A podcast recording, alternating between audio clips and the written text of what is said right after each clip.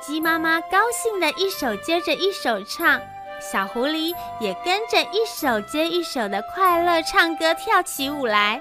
鸡妈妈跟小狐狸都快乐极了。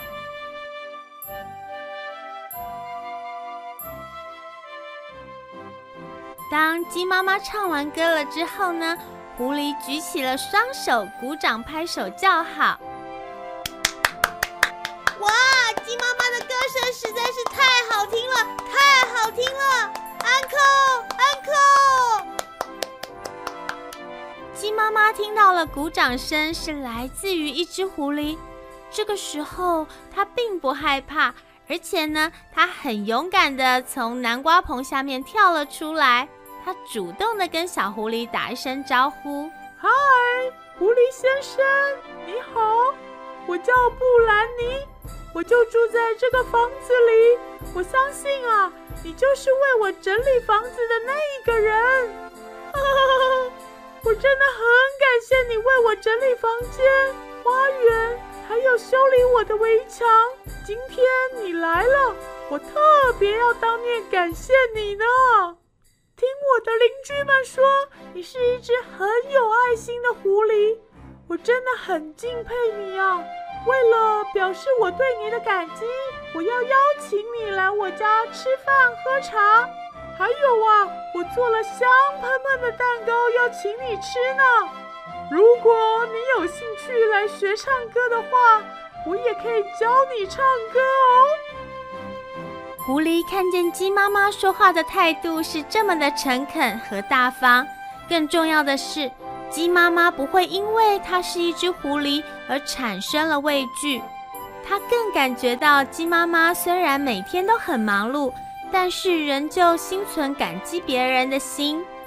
于是，小狐狸也用绅士的态度打招呼和自我介绍：“ 哈哈，你好，你好，鸡妈妈。”我的名字叫富兰克林，谢谢你对我说了这么多赞美的话，我真是好开心。对于你的回馈，我觉得很感激，也谢谢你的邀请。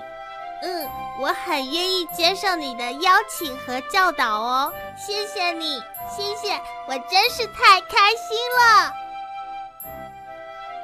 经过这一次的认识，鸡妈妈和小狐狸变成了好朋友。之后呢，鸡妈妈很认真的教导小狐狸唱歌，而小狐狸呢，也经常会帮鸡妈妈整理花园和打扫房子。从此以后，小狐狸越来越会唱歌，越来越会跳舞，而鸡妈妈的房子呢，就变得越来越干净，花园也变得越来越美丽。小兔子知道鸡妈妈和小狐狸变成了好朋友。他为他们感到非常的高兴。从此呢，他知道他们除了会一起唱歌跳舞之外，还会到处表演。经过了这几次的试探之后，小兔子知道狐狸的家庭是一个很有教养的家庭，兔子一家人再也不会担心狐狸家会侵略的事情。大家都相信和平村是一个很祥和、快快乐乐可以居住的好地方。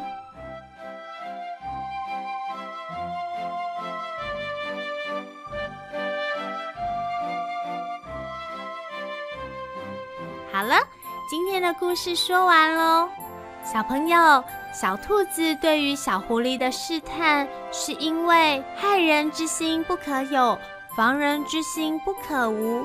小兔子对于小狐狸做了一连串的试探之后，发现小狐狸其实是一位又单纯又善良的好朋友。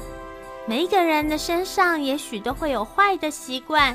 但是呢，如果我们可以渐渐的改变自己，让自己每天多一些进步，成为更好的自己，也要多多结交好朋友。今天的故事就说到这边哦，我们下一次再见喽，拜拜。